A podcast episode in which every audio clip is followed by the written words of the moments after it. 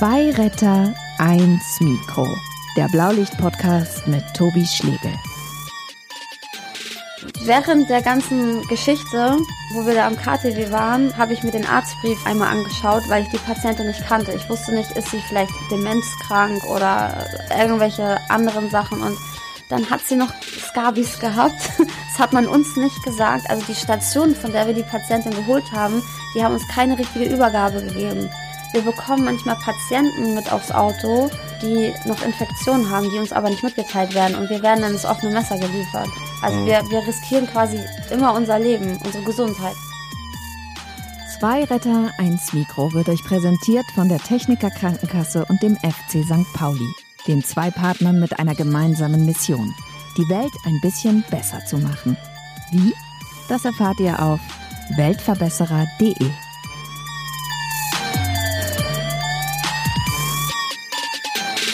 Willkommen zu Zwei Retter 1 Mikro, Folge 3. Nur RetterInnen kommen hier zu Wort, also vor allem Menschen aus dem Rettungsdienst und der Pflege.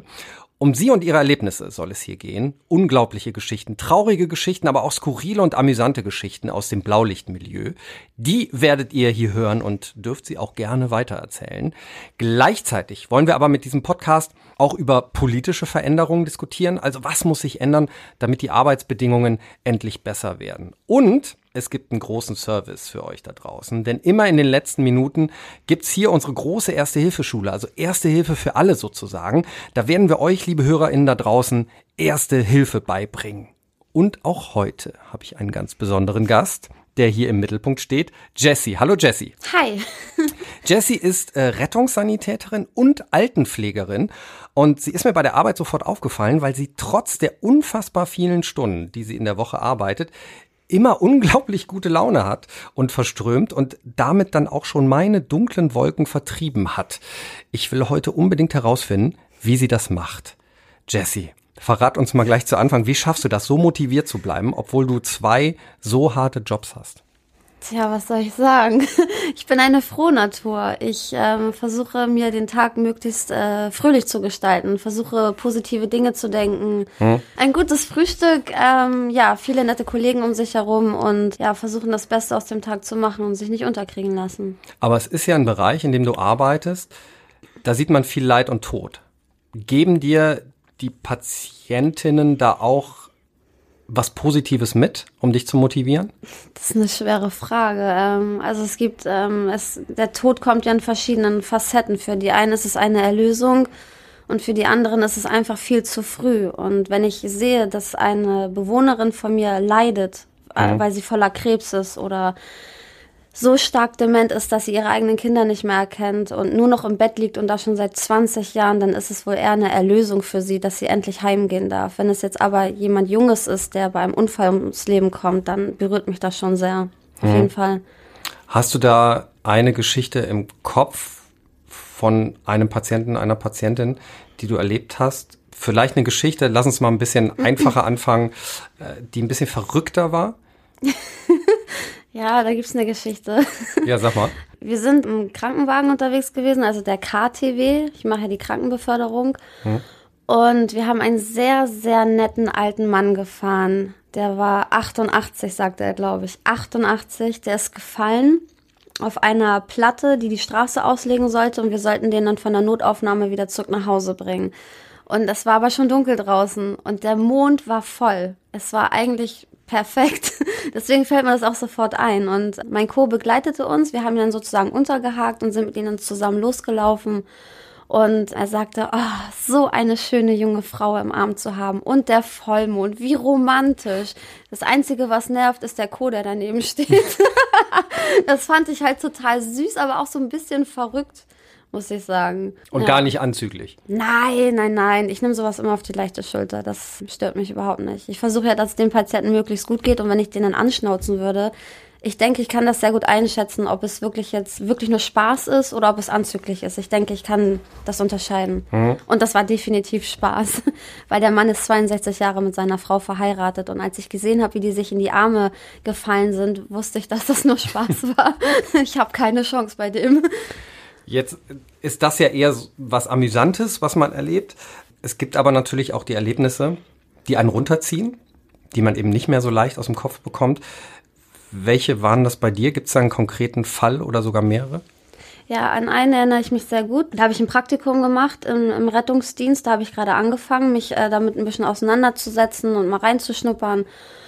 Und wir sind dann äh, zu einem Einsatz gerufen worden, ähm, wo die Wohnungstür verschlossen gewesen ist und es äh, ist wohl ein übler Gestank im Treppenhaus. Und daraufhin ähm, wurde dann auch die Polizei alarmiert. Die war dann schon vor Ort. Mhm. Und als wir dann mit dem Rettungswagen, mit dem RTW eingetroffen sind, hat die Feuerwehr auch schon die Tür aufgebrochen. Das heißt, wir konnten da schon sofort reingehen. Man hat auch von unten schon diesen Geruch äh, in der Nase gehabt. Also Wonach hat das gerochen? Ich kann es nicht beschreiben. Es, es ist ein süßlicher Geruch gewesen, aber auch moderig und penetrant. Es hat richtig gebrannt in der Nase und auch okay. in den Augen. Also es ist beißend auch gewesen. Wir sind dann hoch und die Tür ist tatsächlich schon geöffnet worden. Die Feuerwehr, die haben wir gar nicht mehr angetroffen. Da standen dann nur zwei Polizisten im Treppenhaus und die Kollegen sind rein und mir ist aber aufgefallen, dass hier irgendwas nicht stimmt. Mein Bauchgefühl hat mir das gesagt. Und ich habe gesehen, dass über der Klingel ein Bild von einer Katze gewesen ist oder einem Kater. Und ich habe gesagt, da muss noch ein Tier drinne sein, weil die Frau hat hier ein Bild über der Klingel. Und dann haben wir die Katze da drinnen gesucht und wir haben sie auch gefunden. Die Wohnung war sehr zerstört, so zerräumt, als, als wenn jemand eingebrochen ist und irgendwas gesucht hat. Also Gegenstände waren umgeschmissen. Es sah furchtbar in dieser Wohnung aus. Hm. Und irgendwo aus dem tiefsten Loch haben wir dann tatsächlich eine Katze herausgefischt. Total abgemagert und richtig verwahrlost. Und dieses Tier ist blind gewesen. Wir haben sie dann vorsichtig auf den Arm genommen und die hat sich, ich habe sie dann, ich habe mich auf die Treppe gesetzt und ich hatte sie bei mir auf dem Schoß und die hat sich mit ihren Krallen so in meine Oberschenkel reingekrallt. Das hat echt wehgetan, aber in dem Moment war mir das egal. Wir haben dann beim Nachbarn geklingelt und ähm, gefragt, ob die eine Schale Wasser haben und ähm, wir haben tatsächlich noch Katzenfutter aus der Wohnung rausgeholt und haben dieser Katze dann ganz langsam Wasser und was zu essen gegeben. Ne? Und sie war blind, sie hat gar nicht gucken können, wo sie dahin beißt. Und dann haben wir sie immer dahin geführt. Das ging mir schon richtig nah, weil als ich dann die tote Frau gesehen habe danach, da die muss da bestimmt eine Woche ohne Futter, ohne Trinken gewesen sein. Mhm. Kann ich mir selber gar nicht vorstellen, wie die Katze das überlebt hat. Also haben wir nochmal die Feuerwehr angerufen, dass sie die Katze abholen, weil die haben sie übersehen. Finde ich schlimm, muss ich ganz ehrlich sagen, weil auch das Tier hat ein Recht darauf, gerettet zu werden. Mhm. Ja, und danach sind wir dann rein und haben uns dann die verstorbene Frau angeschaut. Und ähm, die lag splitternackt auf dem Bauch im Badezimmer und die hat schon eine dunkle Farbe angenommen und im Hals mhm. sind schon Maden und alles gewesen. Mhm. Aber davor ist eine, ein, die hat sich verbarrikadiert, also ganz komisch. Mhm. Da ist ein Wäschekorb in der Tür gestanden und noch Handtücher, also ganz komisch. Das war ein, ein Einsatzort, da weiß man nicht, ob das ein natürlicher Tod war. Dass oder ein Tatort, ne? Genau, oder dass sie vielleicht gestürzt ist, wenn sie aus der Badewanne gestiegen ist. Das war halt so ein bisschen ja, und somit kam dann auch der Notarzt, der hat dann da den Tod festgestellt und dann kam noch die Kriminalpolizei und alles. Ich glaube, die Kriminalpolizei mhm. kam noch, aber wir sind dann wieder abgerückt. Und ich musste dann äh, zurück auf die Wache und mich umziehen, weil ich hatte überall diese Katzenhaare und dieser unglaubliche Gestank in der Nase, den hatte ich zwei Tage. Mhm. Und ich habe ich hab wirklich lange gebraucht, damit zu kämpfen, wegen diesem Tier. Das hat mir so leid getan, dass das vergessen worden ist. Die Frau, für die konnten wir ja nichts mehr tun. Hm. Das ist klar gewesen. Aber in dem Moment, das Tier lebte noch. Dem Tier konnten wir helfen. Ich finde auch Gerüche tatsächlich sehr, sehr schwierig, gerade mhm. wenn man in so Pflegeheime reinkommt. Das hat einen speziellen Geruch und das Schlimme ist, das kriegt man irgendwie nicht mehr so richtig aus den Klamotten raus bis zum Dienstende. Im Pflegeheim doch, doch. ich rieche das schon gar nicht mehr. Aber du hast jetzt so die, diese Patientin beschrieben, die du da gesehen hast. Na, das ist ja was aus dem Rettungsdienst gewesen. Genau, genau. genau. Aber ich wollte noch mal auf das Bild zurück, weil ich kann mich noch ganz genau erinnern, als ich zum ersten Mal einen toten Menschen gesehen habe. Das war wahrscheinlich nicht dein erster toter Mensch, den Nein. du da gesehen hast, ne? Aber der erste, der so zugerichtet war. Also schon so weit, ähm, wo die Verwesung schon stattgefunden hat. Das war das erste Mal. Ja, wie, wie ging es dir damit? Weil ich glaube, dass das auch nicht ganz so einfache Bilder sind. Nee, es war gruselig. Ich hatte auch so ganz großen Respekt, überhaupt den Raum zu betreten. Hm. Weil da ich ja die Praktikantin war, man fragte mich, ob ich das überhaupt sehen möchte. Und ich sag, naja, ich, ich muss ja irgendwann mal anfangen. Ich möchte diesen Beruf ja ausüben. Und ich bin da wirklich ängstlich herangegangen und mit ganz viel Respekt auch vor dem, vor dem Tod selber. Ich wusste ja nicht, was mich da erwartet. Ich habe es ja nur gerochen. Ja. Aber man malt sich so unglaublich viele Bilder dann aus, ne? Aber dieses Bild von der toten älteren Frau, hat dich das noch verfolgt? Nein. Ich habe weder davon geträumt, ich habe mir das angeguckt, ich habe das ähm, realisiert, ich habe es wahrgenommen, ähm, ich habe meine Fragen dazu gestellt und ähm, dann habe ich das, klar, ich denke da immer noch dran ab und zu, aber es bedrückt mich jetzt nicht oder so. Es, es ist passiert. Ähm, mich würde interessieren, warum das passiert ist. Das, das würde ich gerne noch wissen wollen, aber das werde ich wahrscheinlich nie erfahren. Hm. Aber ansonsten ähm, habe ich gelernt, dass man möglichst nicht so viel an sich ranlassen soll weil man einfach sonst selber zerbricht. Aber du fährst ja jetzt gar nicht so oft Rettungsdienst, sondern eher Krankentransport. War das dann so ein Ereignis, dass du gesagt hast, lieber Krankentransport als Nein, Rettungsdienst? ich würde sehr gerne in die Notfallrettung. Sehr gerne. Und das arbeitest da noch dran. Oh ja. ja, weil Krankentransport, also ich finde das ja gut, dass wir endlich mal jemanden hier haben. Das war mir ja ganz, ganz wichtig, dass wir auch mal diesen Job hier repräsentieren im Podcast. Und Krankentransport heißt eben, du musst viel schleppen. Also Oh ja. Teilweise sehr schwere Patienten. Das ist dann kein äh, zeitkritischer Notfall, aber die müssen ja auch zum Arzt kommen und zurück. Das heißt halt eben Krankentransport. Wie sehr schmerzt der Rücken nach der Arbeit? Ich benutze Voltarinsalbe nach der Arbeit. und lass mir den Rücken einschmieren und den Nacken und die Schultern. Weil man das auch braucht. Ich brauche das ja. Ich kann, also ich, ich möchte hier jetzt keine Lügengeschichte erzählen. Ich benutze Voltaren schon so ein, zweimal wöchentlich. Also mal komme ich auch ohne diese Salbe aus, aber es gibt Momente, da komme ich von der Arbeit und ich habe richtig Nackenschmerzen bis in den Schulterbereich und leicht Richtung, ja, die Lendenwirbelsäule runter. Hm. Und dann salbe ich das halt immer schön ein und dann ist es auch gut. Es gibt auch andere Salben an dieser Stelle, muss man sagen. Aber ich habe schon mal die Geschichte gehört, dass Kollegen zum Dienst kommen und sich vorher eine Schmerztablette nee, Das, meine ich. das machst du nicht. Nein, ich äh, gehe mit äh, Tabletten sehr vorsichtig um. Also wenn ich jetzt ganz dolle Kopfschmerzen habe oder das, was Frauen halt nur alle drei, vier Wochen haben, dann brauche ich natürlich auch eine mhm. Schmerztablette. Aber wegen Rückenschmerzen oder so versuche ich dann Voltarensalbe anzuwenden.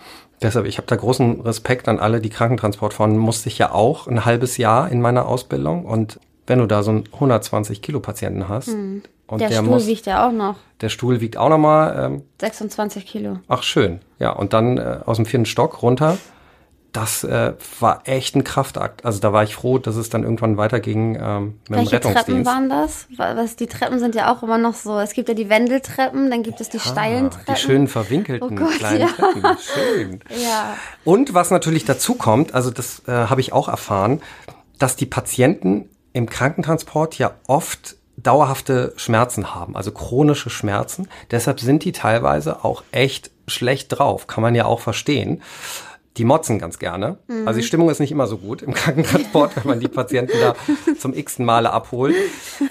Erinnerst du dich an eine Situation, in der du aufgrund von motzigen Patienten kurz vorm Explodieren warst, vielleicht schon mal? Ja, ich wollte aus dem fahrenden Fenster springen. Ich wollte nicht mehr.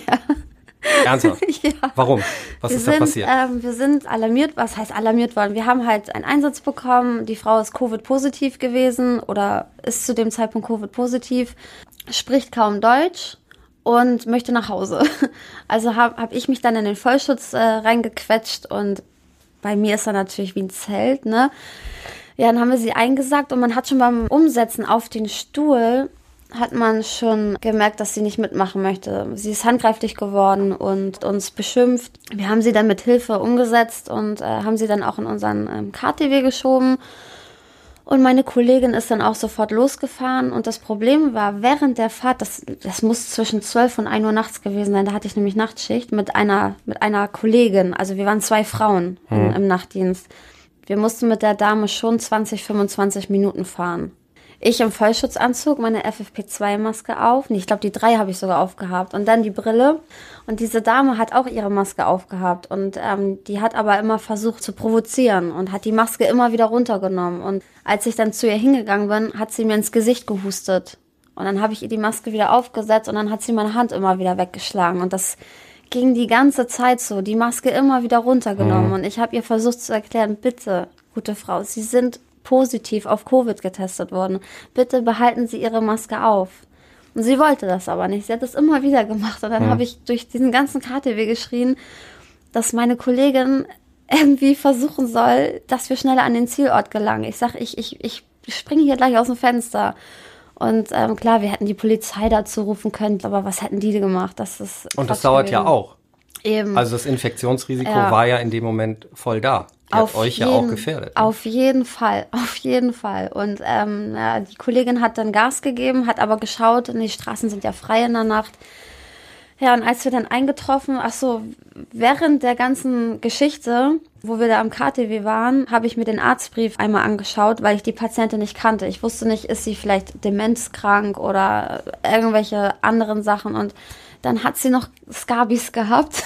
Das hat man uns nicht gesagt. Also die Station, von der wir die Patientin geholt haben, die haben uns keine richtige Übergabe gegeben.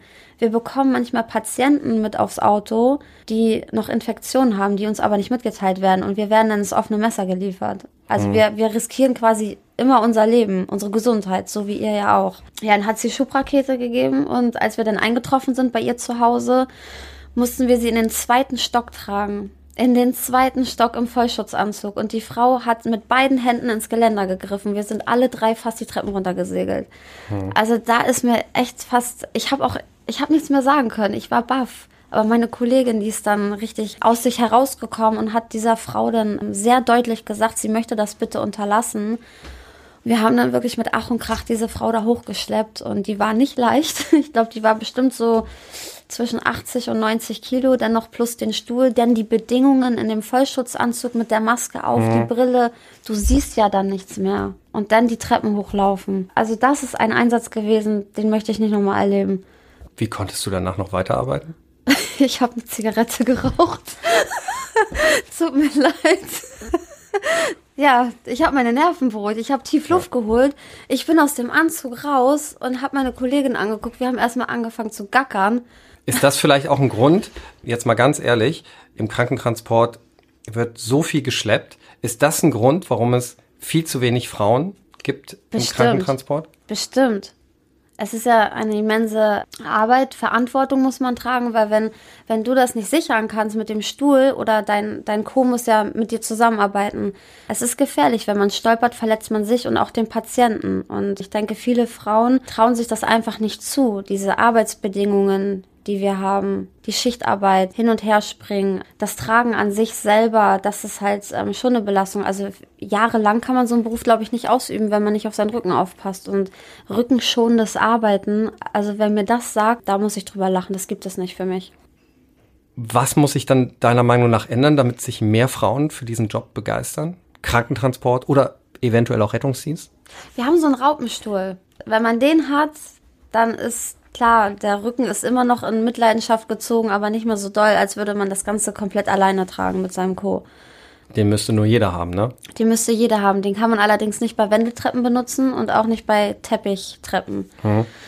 Das ist halt der Punkt. Ansonsten Steintreppen hoch, runter, wunderbar. Und der Grund, weswegen es den noch nicht so gibt, ist natürlich. Preislich. Ja. Aber ich meine, wenn du überlegst, wie viele Rücken du da retten kannst mhm. oder wie viel Kolleginnen du dazu bringen kannst, länger zu bleiben, dann rechnet sich das doch. Natürlich, natürlich. Vor allem die Kollegen werden es einem noch dankbar sein. Zum Beispiel verstehe ich auch nicht, wir haben ja diese Katsana-Tragen, ähm, die sind voll elektrisch. Mhm. Es gibt welche, die beschweren sich darüber, dass wir die auf den KTWs haben. Die wollen lieber die ganz normalen äh, tragen, die man rausziehen muss und wo man heben muss, wo ich mir denke, hallo, das ist doch viel geiler, wenn dieses Ding das alles alleine macht. Du schiebst ja. es rein, fährst die Räder hoch und drückst ein bisschen gegen. Ja. Jetzt bist du ja auch die erste Altenpflegerin hier bei mir im Podcast. Sehr schön. Warum machst du noch Altenpflege? Hast du keine Lust auf Privatleben? das ist eine gute Frage. Ich mache äh, die Altenpflege sehr gerne, weil das für mich nicht einfach nur ein Job ist, sondern das ist eine Berufung für mich. Hm. Ich fühle mich wohl, wenn ich was Gutes tun kann. Und ich habe, ich muss gebraucht werden. Ich muss gebraucht werden. Ich kann nicht zu Hause sitzen und ähm, Löcher in die Luft gucken. Ich muss gebraucht werden. Aber was gibt dir dann die, die Altenpflege, was du im Krankentransport nicht findest? Ich mag das, die alten Omis und Opis. Die sind süß und manchmal geben die auch Kontra oder manchmal, die erkennen ja nicht, die, die können sich ja nicht an dich erinnern. Das heißt, mhm. es ist jeden Tag was anderes, jeden Tag was Neues. Und es sind auch welche dabei, die geben einem irgendwas zurück. Ich kann das aber nicht beschreiben, was. Also es, es macht mich einfach glücklich und manchmal streichle ich auch die Hand, halte die Hand äh, oder wenn jemand im Sterben liegt, setze ich mich daneben und halte die Hand. Habe ich auch schon gemacht. Ich war in meiner Notfallsanitäterausbildung, war ich auch ähm, eingesetzt, zwei Wochen im Krankenhaus auf der Dementenstation. Und das war schon echt eine Herausforderung. Ne? Also ich kannte es vorher nicht, dass Patienten etwas nach einem werfen. Das habe ich da zum ersten Mal kennengelernt. Mit was wirst du da äh, öfter konfrontiert? Fäkalien. Ich sag immer, ich weiß nicht, ob ich das jetzt hier sagen darf, aber ich sag es jetzt einfach, mit Urin und Kot verdiene ich mein täglich Brot. Klingt jetzt so lustig, ist es wahrscheinlich aber dann nicht immer, ne? Nein, natürlich ist es nicht immer lustig. Es ist, ähm, manchmal ist es wirklich hart, ja. Manchmal ist es wirklich hart. Ist denn jetzt gerade zur Pandemiezeit, ähm, wie groß ist da das Leid der älteren Menschen in Zeiten von Corona bei dir? Im Seniorenheim? Also bei uns im Seniorenheim müssen die Bewohner keinen Mundschutz tragen. Wir als Personal, als Pflegepersonal sind verpflichtet, einen Mundschutz zu tragen und ähm, natürlich die Hygienevorschriften äh, streng einzuhalten. Auf der Station, wo ich arbeite, die Bewohner bekommen das gar nicht mit, dass sich da was verändert. Also für die ist es wie jeder Tag auch. Es gibt mhm. aber Bewohner im, im Haus äh, im ersten oder im zweiten Stock, ähm, die merken das schon, die können halt ihre Familie nicht sehen, die Angehörigen, das fehlt ihnen. Und wir bieten schon diese Schnelltests an, aber trotzdem, die Angehörigen haben trotzdem noch ein mulmiges Gefühl und äh, trauen sich dann doch nicht so wirklich vorbeizukommen, weil die dem Ganzen nicht so vertrauen. Ob der Schnelltest auch wirklich ähm, zu 99,9 Prozent effektiv ist, ob das mhm. äh, stimmt, was das Ergebnis da ähm, hervorbringt, ja. Ich würde gerne nochmal eintauchen in die Demenzstation, mhm. so der alltägliche Wahnsinn. Was erlebst du da am Tag? Also was macht die Patienten aus, beziehungsweise was macht sie so schwierig, was macht sie zum Teil auch so liebenswert? Also schwierig äh, ist es so mit den Patienten. Ähm, es, es, gab mal eine Patientin, die hat ähm, nicht richtig sprechen können. Die hat keine klaren Worte rausbekommen. Man wusste nicht, wie man ihr helfen kann. Die ist halt auch sehr stark dement gewesen. Da hat man immer versucht, sie zu beruhigen mit Worten oder äh, manchmal war es sogar so schlimm, dass sie ta tatsächlich eine Tavor bekommen musste auf Bedarf, weil es mhm. ist es, also Beruhigungs genau, mhm. es ging nicht mehr anders. Es ähm, es wunderte mich selber, dass sie ihre eigenen Stimmbänder noch hat, weil sie so laut immer geschrien hat und wir wussten nicht warum. Sie konnte das nicht aussprechen. Und so eine Bewohnerin haben wir auch heute noch. Die kann auch nicht richtig sprechen, aber die, die läuft noch in ihrem Walker rum. Und als sie diesen Walker noch nicht hatte, da ist die immer hinten ins Lager gegangen, wo unsere Pflegewagen standen und hat da ihren Stuhlgang verrichtet und hat sich die Hosen wieder hochgezogen und dann ist sie des Weges weitergelaufen. Da stelle ich mir die Frage, die Frau ist so dement, wirklich so dement, aber die merkt, wenn sie to zur Toilette muss. Hm. Und dann sucht sie sich ein stilles Örtchen oder auch mal den Speisesaal oder auch wenn ein Angehöriger da ist. Äh, es kam letztes Jahr, war das glaube ich, oder vorletztes Jahr da hat die sich die Hosen runtergezogen und hat da äh, wie in einem Plumpsklo sich hingehockt und hat da ihr Geschäft verrichtet. Da sind wir beim Thema Fäkalien schon wieder. da musst ja, du wolltest wissen, was so schwierig an denen ist. Und es ist halt schwierig. Wie willst du denn du kannst sie ja nicht wegziehen. Sie versteht es nicht, dass es einfach nicht die Toilette ist. Aber ich habe zum Beispiel, als ich da zwei Wochen auf so einer Demenzstation war, was ich sehr liebenswert fand, es gab immer so eine äh, ältere Dame, die wollte immer ausbrechen mit allen anderen Bewohnern. Oh. Also sie ist immer zu allen anderen, hat die angestachelt, wir brechen jetzt aus und los geht das. und dann sind die ja, die Demenzstationen sind ja so ein bisschen im Kreis angeordnet und dann sind sie so zweimal im Kreis gegangen und dann sind sie wieder auf ihre Zimmer. Was? Ja, Echt? weil das war dieses zweimal im Kreislaufen, war dieses Ausbrechen, wir gehen jetzt raus, wir gehen jetzt raus. Oh, jetzt sind wir aber müde, jetzt legen wir uns wieder hin. Das ist ja geil. Und ja. das war natürlich so als Außenstehender, war das eher amüsant und denen ging es damit gut. So, die hat alle angestachelt, haben eine große Polonaise gemacht und dann haben sie sich auch von alleine wieder beruhigt. Mhm. Ja, ja, diese Krankheit. Aber so einfach ist es halt nicht immer, ne? Eben, diese Krankheit ist auch sehr vielseitig. Also Jetzt. mal sind sie lieb dement und dann gibt es Demente, die halt echt böse sind. Aber die sind eigentlich gar nicht böse. Ja. Das macht diese Krankheit aus denen. Jetzt hast du gerade äh, zum Thema Corona gesagt, das kriegen die gar nicht so richtig mit. Ne? Mhm. Ne? Lass uns mal über das Thema Impfung reden. Mhm. Wurde da schon geimpft bei ja. euch? Ja. Alle Bewohner wurden geimpft und die Mitarbeiter, die die wollten. Und du wurdest auch geimpft. Oh ja. Ich habe nämlich gesehen, das hast du sogar gepostet äh, mhm. bei Insta, dieses Bild. Mhm. Du bist jetzt quasi auch gechippt. Bill Gates ist in dir. Gab es denn irgendwelche Nebenwirkungen? Ich war sehr müde danach. Sehr, sehr müde. Also wir sollten nach der Impfung auch locker 15 bis äh, halbe Stunde, also 15 bis 30 Minuten sollten wir uns noch im Pflegeheim aufhalten, wegen Kreislauf etc. etc. Und, ja, und Anaphylaxie, also allergische Reaktion natürlich. Ne? Ja, ja, das, das auch auf jeden Fall, weil man weiß ja nicht, was da jetzt alles drin mhm. ist. Und äh, genau. Aber ich bin dann direkt losgedüst, aber ich habe während der Autofahrt schon gemerkt, dass ich sehr, sehr müde bin. Also mir sind richtig die Augen zugefallen. Ich habe Schubrakete gegeben nach Hause und ich bin auch direkt eingeschlafen. Und das hat sich zwei, drei Tage hingezogen. Und das kam jetzt nicht vom Job, meinst du? Nein, das kam definitiv von der Impfung. Mhm. Ja, weil alle anderen hatten das nämlich auch. Ich habe mich erkundigt. Das war dann aber auch alles. Mhm. Ja, genau, das war alles. Nur Müdigkeit, mehr nicht. Warum war dir das wichtig, das zu posten? Ich finde, es ist richtig, diese Corona-Impfung zu machen, weil ich denke, dass das irgendwann, ich, ich weiß nicht, ich denke, das wird, ähm, damit werden uns die Türen wieder geöffnet, hm. weil dieser Schutz da ist. Und mir ist es einfach wichtig, dass die Leute sehen, aha, die Frau im Rettungsdienst, die Frau in der Altenpflege, die macht das. Ähm, vielleicht sollte ich auch mal drüber nachdenken, das zu machen, weil viele haben ja ihre Verschwörungstheorien und haben Angst davor. Ähm, ich möchte ehrlich sein, meine Oma, die hat sich auch impfen lassen und die hat jetzt schon ihre zweite Impfung bekommen und ihr hm. geht's prächtig. Ihr geht's wirklich super und sie bereut es auch nicht. Was sagst du Kollegen, die es ja auch gibt, die dem Ganzen skeptisch gegenüberstehen?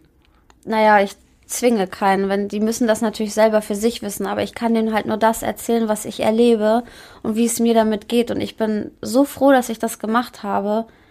Also muss ich echt sagen, ich habe es auch für meine Oma getan, dass ich sie schnellstmöglich wiedersehen kann, weil wenn hm. wir beide geimpft sind, dann können wir uns begegnen endlich wieder, weil sie mein Ein und alles ist. Und es tut weh, dass ich sie so lange nicht sehen kann. Sag mir mal kurz, wie du überhaupt in diese Jobs reingerutscht bist. Was Meine hat dich, Stiefmutter. Was hat dich da motiviert? Deine Stiefmutter, warum? Die ist in der Pflege gewesen und ich wusste nicht, was ich machen sollte. Also ich ja. glaube, lass mich lügen, ich war vielleicht 16. Ich glaube, 16 Jahre alt war ich. Ich, ich wusste nicht, was ich machen sollte. Und ich habe halt immer so eine soziale Ader gehabt und ähm, dann hat sie mich einfach mal mitgenommen ins Pflegeheim und hat gesagt, Mensch, guck dir das mal an, vielleicht ist es was für dich. Dann bin ich ähm, zwei Wochen habe ich da dann bin ich mitgelaufen und nach einer Woche durfte ich schon den einen oder anderen Patienten selbst versorgen. Ja, und dann bin ich da irgendwie so hängen geblieben. ist das ein Job, den man bis zur Rente machen kann? Kommt drauf an. Den man, du bis zur Rente machen kannst? Also ich habe ich hab gesagt, ich werde in meinen Berufen sterben ich möchte nichts anderes machen. Hm. Ich möchte Altenpfleger und äh, Altenpflegerin und Rettungssanitäterin bleiben. Es kann natürlich sein, dass ich vielleicht doch irgendwann mal denke, ach Mensch, ich könnte ja was Neues ausprobieren, aber der aktuelle Stand ist, dass ich in diesen beiden Berufen bleiben möchte. Und das merkt man ja an dir, das ist so toll. Damit reißt du auch andere mit und motivierst auch gleichzeitig andere. Könntest du den Job denn jungen Frauen, die jetzt gerade aus der Schule kommen, empfehlen? Ja. Ja? Ja, ich würde, also wenn ich die Zeit zurückdrehen Zu 100%? könnte, ja, wenn ich die Zeit zurückdrehen könnte, äh, dann würde ich sofort anfangen, im Rettungsdienst zu arbeiten und dann nebenbei die Altenpflege. Aber ich habe ja erst genau andersrum gemacht. Erst die Altenpflege und dann den Rettungsdienst. Hm. Aber bring das mal auf den Punkt, weil wir wollen ja auch Leute also, motivieren, in diese Jobs zu gehen, die nicht immer den besten Ruf haben. Warum könntest du diese Jobs empfehlen, Altenpflegerin und Rettungssanitäterin? Warum Als erstes, ist das auch was für Frauen? Weil, weil wir brauchen einfach Frauen in diesem Beruf, weil Frauen, die haben viel mehr Empathie. Äh, Männer, die gehen da ähm, sehr streng ran oder ich beobachte das manchmal. Das ist aber jetzt ein Klischee. Die, die, haben manchmal nicht so das Feingefühl. So, die setzen sich, es gibt natürlich welche, aber im Groben im Ganzen gehen die Männer da wirklich ein bisschen distanziert ran. Okay, jetzt unabhängig von den Geschlechtern, warum sind es besondere Jobs? Warum kannst du die empfehlen? Weil für mich ist es ähm, eine Lebenseinstellung. Das hm. ist für mich ein besonderer Job, weil ich helfe den Menschen. Ich kann was zurückgeben. Hm. Das ist das, was mir persönlich am Herzen liegt. Und hast du eben das Gefühl, dass du auch was zurückkriegst dadurch? Ja. Ich kriege ein Danke, ich bekomme ein Lächeln man sieht das denen auch an, wie dankbar die sind. Wenn sie auch nicht sprechen können, man sieht denen das an. Und das ist unbezahlbar, Tobi, wirklich. Mhm. Es gibt nämlich kaum noch Menschen, die dankbar sind und Danke sagen.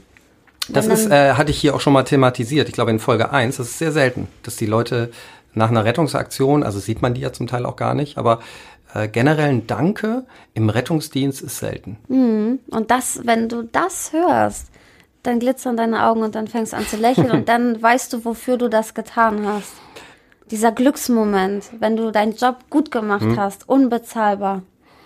Was hast du gelernt in der Zeit als Rettungssanitäterin, als Altenpflegerin? Also etwas, was du vor diesen Jobs nicht wusstest. Was hast du für dich fürs Leben gelernt dadurch? Man hat mir immer gesagt, lass das nicht an dich ran, Jesse. Wenn du eine Bewohnerin magst, entwickel da keine Bindung. Mach das nicht, du gehst daran kaputt. Ich habe gelernt, wenn ich mich daran halte, was diese Frau mir gesagt hat, gehe ich kaputt. Ich bin ein Mensch, ich muss meine Liebe weitergeben und ich möchte Liebe empfangen. Und das ist das, was mich am Leben hält. Und das ist das, was ich gelernt habe.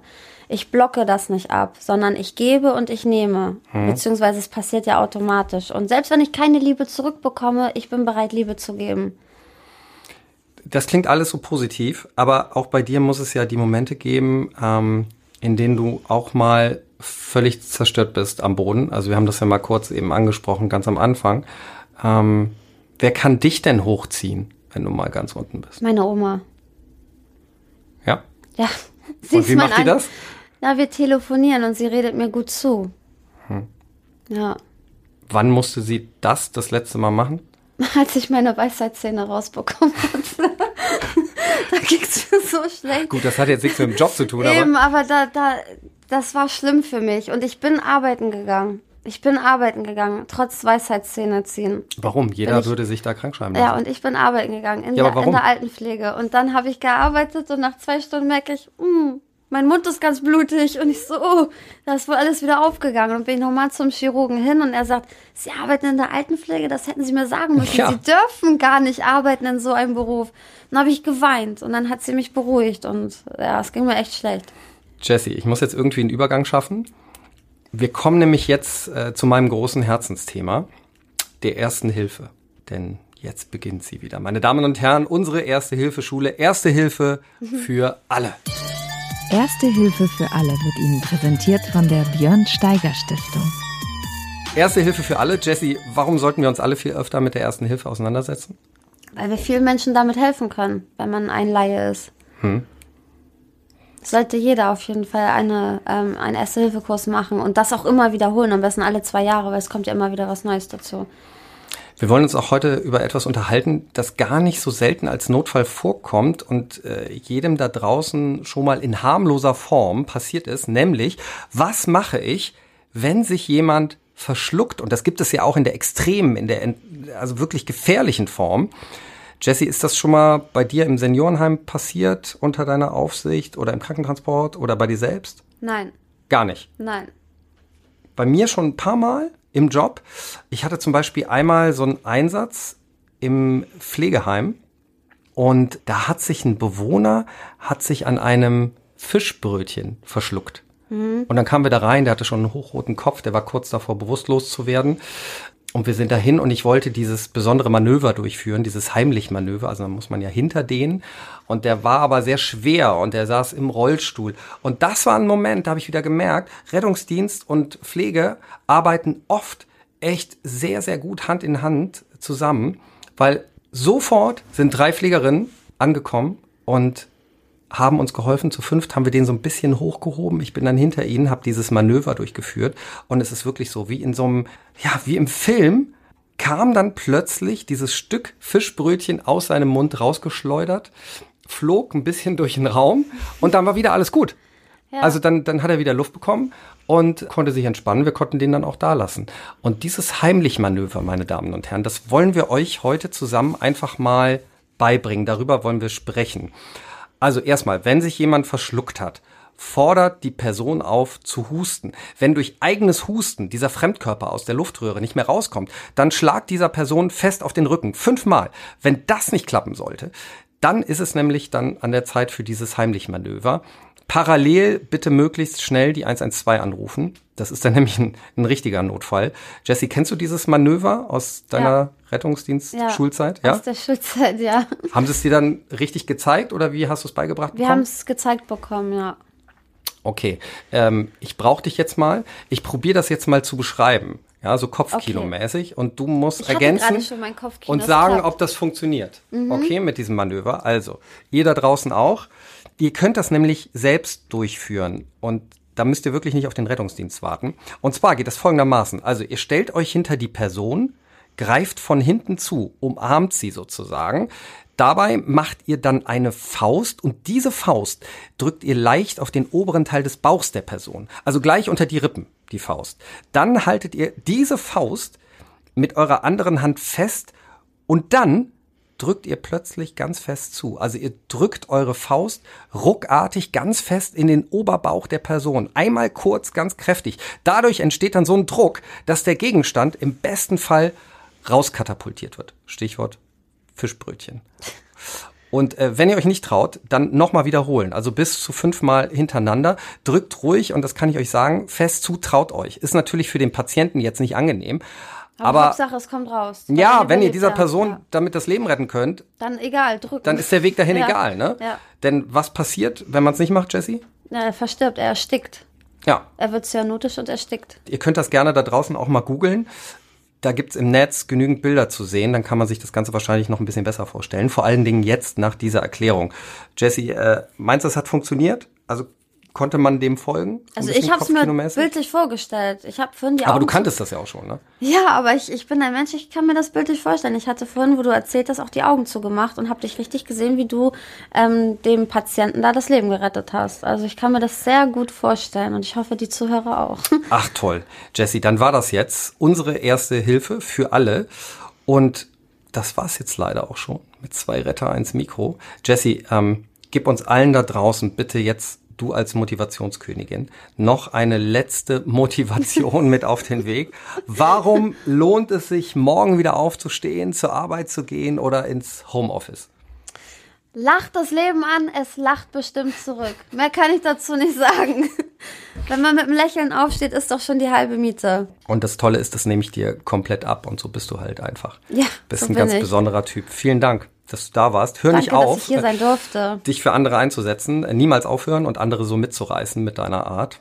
Alles Gute dir. Jessie, Rettungssanitäterin und Altenpflegerin. Dankeschön, dass ich hier sein durfte, Tobi. Vielen Dank. Bitte, bitte. Und äh, wir hören uns in äh, 14 Tagen wieder bei einer neuen Folge von Zwei Retter, eins Mikro. Bis dahin, kommentiert und schreibt gerne, wie es euch gefallen hat. Bleibt gesund und tschüss. Dieser Podcast ist eine Produktion der Gute-Leute-Fabrik in Kooperation mit der Techniker Krankenkasse, der Björn Steiger Stiftung und dem FC St. Pauli. Mit freundlicher Unterstützung der Hamburger Morgenpost.